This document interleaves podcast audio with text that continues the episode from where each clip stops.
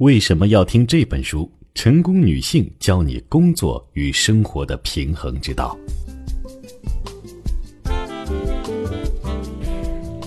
前不久，我一个闺蜜啊，刚刚生了一个很可爱的小宝宝，让我羡慕的不得了。在我们大学同学看来，她几乎可以算是人生赢家了。毕业后，在北京一家上市公司，从实习生一路慢慢做到营销主管。高职高薪，她丈夫呢工作稳定，五年前就在四环内买了一套房，现在又生了一个可爱的孩子，这样的日子正是我们很多人梦寐以求的。可是当我跟她聊天说起这些的时候，她的反应实在让我很吃惊。她反问我：“你觉得我人生圆满，生活幸福吗？可我怎么总是生活过得一地鸡毛？”我并不觉得我过得十分开心啊。我想，这大概是很多生活在北上广深的朋友共同的困惑。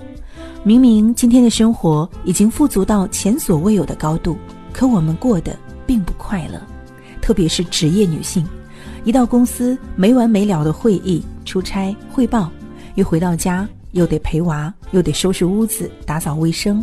好不容易有个周末，想睡个懒觉吧，不行啊。你要去美容，要运动，要保持身材，对，就是这样。你觉得永远时间不够用，永远不能掌控好生活，什么时候才是个头呢？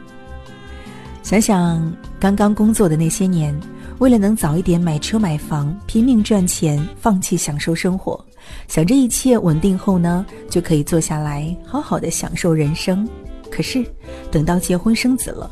这会儿才发现，为了家人，为了孩子，你还得继续拼，一直这样拼下去，什么时候才是个头？什么时候才能真正的享受生活呢？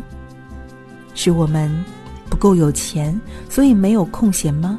难道只有那些富裕的人才能过上有钱有闲的生活吗？今天呢，寒霜要跟大家分享一本书，听完之后你就会发现，哦。其实你离他们的生活只有一步之遥啊！只要你科学的管理好时间，你也可以一边打拼事业，一边享受生活。这本书就叫做《时间管理手账》，教我们如何平衡生活，兼顾事业和家庭。二零一六年十一月份刚刚引进出版的，作者呢叫做劳拉·范德卡姆，是公认的时间管理专家。他写过好几本关于高效时间管理的畅销书，在这本书里，劳拉采访了一些成功女性，分析研究她们的时间日志。这些女性年收入都在十万美元以上，但她们还是能够留出时间给家人、朋友、睡眠、运动和休闲。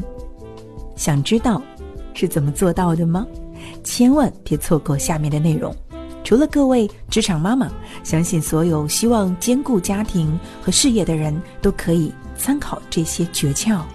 相信听完这本书，你至少会明白下面几个问题：第一，为什么不用把大部分时间花在工作上呢？第二，一天当中什么时候效率最高呢？第三，为什么说全家人一起吃的不一定是晚饭呢？排除干扰，让工作日更轻松。先问大家一个问题：你每天要工作多长时间呢？可能有人会说，我的工作朝九晚五。那我就要感叹一句：你真的是太幸福了。对于不少人来说，加班似乎已经成为了生活的常态，而对于职场妈妈来说，这一点就更明显了。花在工作上的时间越多，陪家人的时间自然就越少。比如，根据二零一三年美国人时间使用调查，有全职工作的妈妈们每周平均工作三十五个小时；那些年薪过十万美元的职场妈妈们，工作时长更长，每周四十四个小时。这个工作时间看上去确实不少，但真的意味着会让人忙不过来吗？我们来仔细算一下哈，每周呢有一百六十八个小时。如果除去每天睡觉八小时，再减去工作的四十四个小时，还有六十八个小时，也就是差不多三天的时间。这样看来似乎时间很充裕，对不对？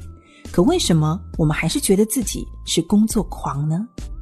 问题就出在干扰。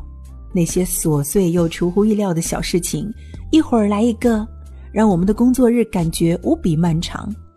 比如，有一位女士想要提高自己的时间管理能力，于是呢，每天定下日程，尽可能严格按照时间表完成任务。结果呢，发现根本就做不到。最意想不到的事情总是会出现，打乱正常的节奏跟安排。出门上班，发现大雪把路堵了。孩子的幼儿园临时停课了，车开到高架桥上抛锚了，公公婆婆突然来了，要去机场接人。这些干扰，往往会让我们觉得一直跟不上进度，好像永远在赶工。难道我们就只能整天体验这种心急如焚的感觉吗？不见得。其实我们大多数人，尤其是职场妈妈，都能更轻松的完成工作，适当的放慢生活的节奏。具体应该怎么做呢？请你继续往下听。利用灵活性，随时随地提高效率。对于不少的职场女性来讲，一边是家庭，一边是事业，花在工作上的时间多了，会担心冷落了家人；跟家人在一起的时间多了，又觉得好像忽视了工作。夹在两者之间。很多人都会产生负罪感，结果就是为了满足别人的需要，给自己制造了巨大的压力。其实没有必要让自己这么难受。我们刚才算过，每个星期的时间足够用来专心工作和享受生活，关键就在计划好时间。可是该怎么做呢？首先要抓住工作的灵活性。在今天。百分之九十七的全职员工都可以享受到一定程度的灵活性。你要做的是充分利用这些灵活性。还记得我们刚才说到的干扰问题吗？解决办法就在于灵活性。怎么个灵活法呢？如果家里有急事，可以提前下班，等孩子睡下之后，你也可以在家继续白天没有完成的工作。除了利用工作现有的灵活性，你还可以主动提高灵活性啊。比如说，你的工作时间很长，想多找一些时间陪孩子，这个时候怎么办呢？可以选择两段轮班，在孩子起床之前先上个早班，然后跟孩子共度早餐时光，之后再继续工作。或者你可以提前下班去参加孩子们的课后活动，等孩子睡觉之后，你再加个夜班。还有一个办法哈，那就是每周选择一两天远程办公。可能我们很多人会担心，在家办公会不会让公事和私事搅在一起，弄得特别的混乱呢？这也不一定。一项 IBM 和 BYO 的联合调查就发现，能在家办公的人，一个星期的工作时间能达到惊人的五十七小时，而且只有四分之一的参与者会被工作和生活的冲突影响。日程安排怎么高效怎么来。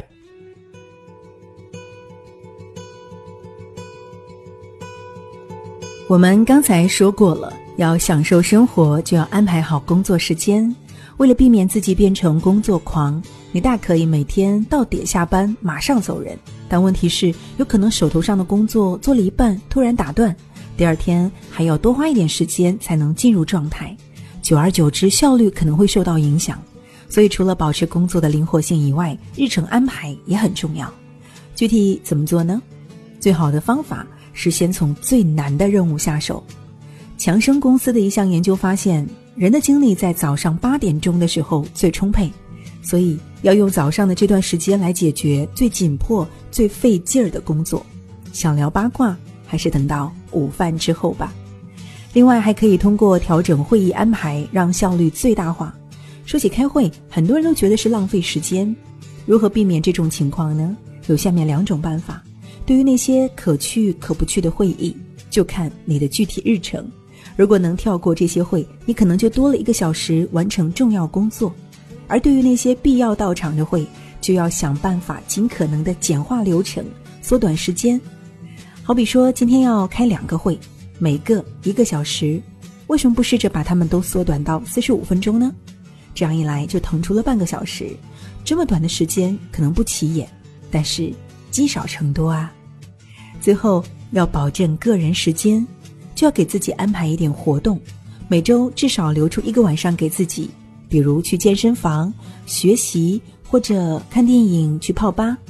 定好了时间，才能督促自己准时下班。而且一想到下班之后有活动，工作也会更有动力。提前规划，让工作按时完成。前面提到的这些技巧都既容易又实用，能够提高我们在工作上的时间管理能力。下面呢还有两个技巧可以缓解工作压力，不过要多花点心思。一种方式是提前规划一个星期的工作。根据 Academy 公司二零一三年的一项研究，星期二是一个星期里效率最高的那一天，相反，星期一的效率就低得多，只有百分之二十六。为什么会这样呢？大家想想，平时自己上班是不是每到周一就要开各种会呢？一开就是大半天。还有，我们在周一刚上班的时候，不会马上投入工作，而是花时间理清这周要做的事情，还要把上个星期剩下的事情做完。很多时候，星期一就这样糊里糊涂的过完了，好像也没有完成什么工作。要避免这样的周一陷阱，你可以在一周结束的时候呢，就规划好下一周的工作，在星期五下午准备下班前，就想想下个星期要做什么。这样的话，过个周末回来就可以按计划工作，就不用搞得紧紧张张了。当然了，想要提高工作效率，最好用的办法还是热爱工作。大家都知道，当我们享受一件事情的时候，表现自然会更好。所以，为什么不努努力，争取尽可能多做一些自己喜欢的工作呢？举个例子，有一位做科研的女性，发现自己的工作没有动力，怎么回事呢？原来她的时间都被行政工作占了，自己热爱的科研工作却被挤到了一边。于是她有意识的提前做好规划，保证自己每周有更多的时间可以待在实验室。很快，她就找回了工作的动力。好了，我们已经讨论了如何通过时间管理提高工作效率，搞定了事业，又如何为家庭生活注入新的活力呢？接着往下听，保证跟家人共度高质量的时光。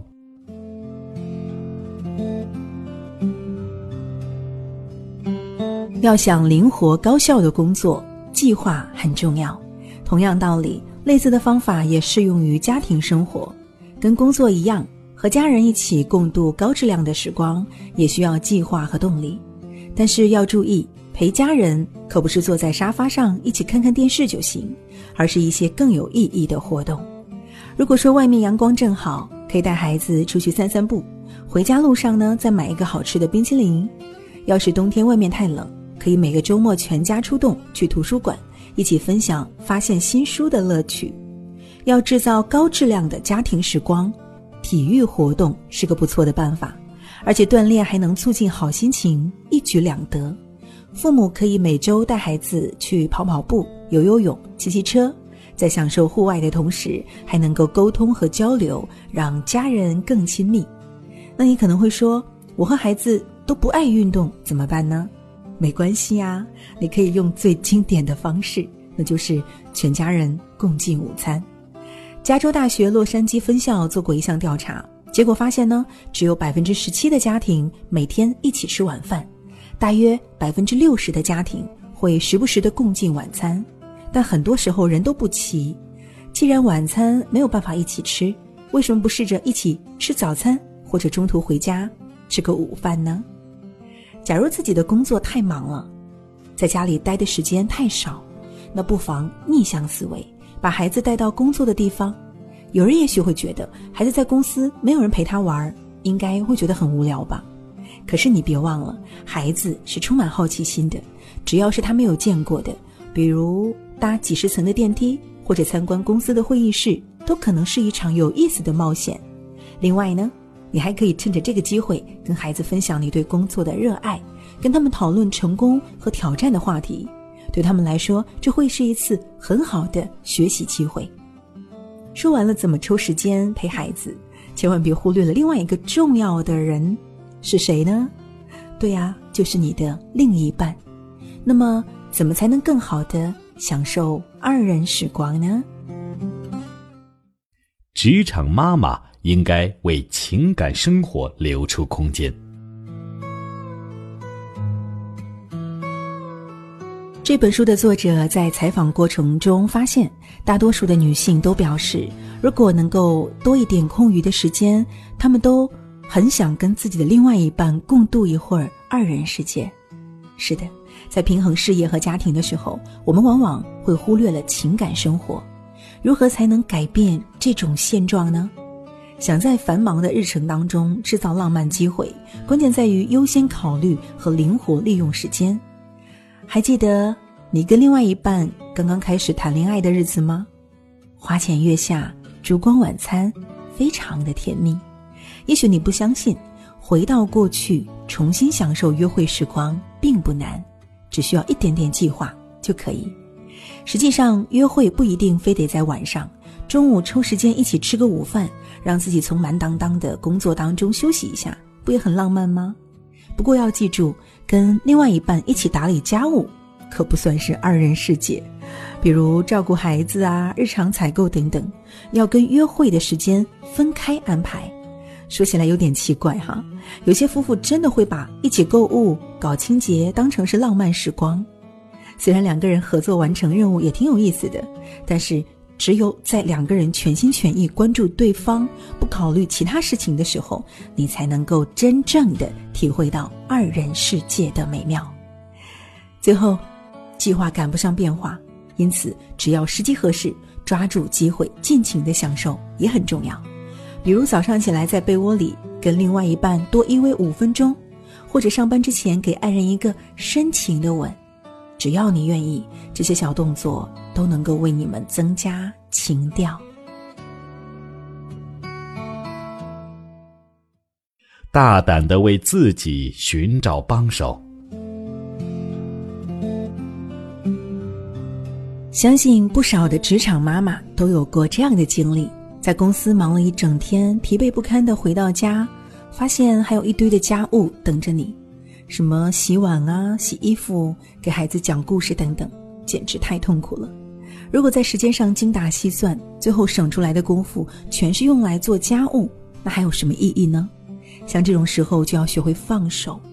生活并不是游戏节目，不管你洗多少衣服、多少碗，把孩子养得多么的乖巧可爱，也不会多赢几分。所以，为什么所有的事情都要亲力亲为，做一个完美主义者呢？不妨。放轻松一些，比如有一位妈妈，每天早上为了说服女儿穿她搭配好的衣服，都弄得筋疲力尽。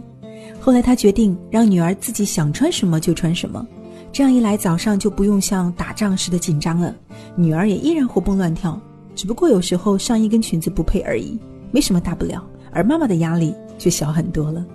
除了放弃完美、解放自己，还有重要的一步，那就是学会接受帮助。没有人是万能的，在需要的时候寻求帮助一点都不丢人，这样你才能够专心做自己最擅长的部分。如果你的预算比较宽裕，完全可以请人来打扫房间，或者买东西送货上门，这些都能够节省时间啊。另外，还可以让孩子们参与家务劳动，在这个过程当中学会承担责任，找人帮忙带孩子也是节约时间的好办法。不过，相比把孩子送到日托中心，请保姆上门其实更高效。还有，在日托这件事情上，千万别想着省钱。这不仅是因为要给孩子提供安全满足的环境，而且对你的事业也有好处。经济学家西尔维亚·休利特发现，产后休假三年以上的女性，在回到职场之后，赚钱能力会降低百分之三十七。所以说，找到合适的人帮忙带孩子，哪怕要多花一点钱，最后也是值得的。改变习惯和简单窍门，就能给自己腾出时间。好了，我们已经说了给工作、家庭和伴侣腾出时间，那么该轮到我们自己了，对不对？你可能会讲，已经挤不出时间了。先别着急下定论，不妨试试这个办法：追一部电视剧。大家想想是不是这样？当你全神贯注的看《纸牌屋》的时候，突然就能挤出时间了。你发现下班后晚饭前还能抽个半个小时刷完一集，慢慢的你就会找到各种各样的空档来追剧。在发掘出各种空闲时间之后，下一步就是把它用在更值得的事情上。看电视剧不好吗？研究发现，电视节目虽然有意思，但是要论给人带来的愉悦感，最多只能排在中等，比通勤和修车好，可还是比不上社交和性爱。另外，阅读的排名更高一点。不过，除了用空闲时间看书充电，还可以选择更有创造性的活动，包括摘水果。打理花园，去剧院看戏，或者做编织。最后别忘了，可以偶尔给自己放个假。麦肯锡公司的华盛顿分部经理拉瑞·卡纳里克发现，那些因为体力透支而不得不辞职的人，其实都有还没有休完的年假。抽空去休个年假吧。工作固然重要，但是自己更重要。毕竟，只有照顾好了自己，才能够继续扮演好生命中的角色。一位专业人士，一位伴侣，一位家长和一个人。总而言之，作为职场人士，尤其是职场妈妈，经常想要兼顾事业、家庭和个人，只有通过灵活安排时间、合理计划，还要放弃完美主义的执念，我们才能够达到平衡的状态。一旦找到了平衡，我们会更幸福、更满足。还会有精力去享受生命中那些不期而遇的细小又美妙的瞬间。好了，今天的这一本时间管理手账，寒霜就跟大家分享到这儿了。你对日程安排有什么样的诀窍呢？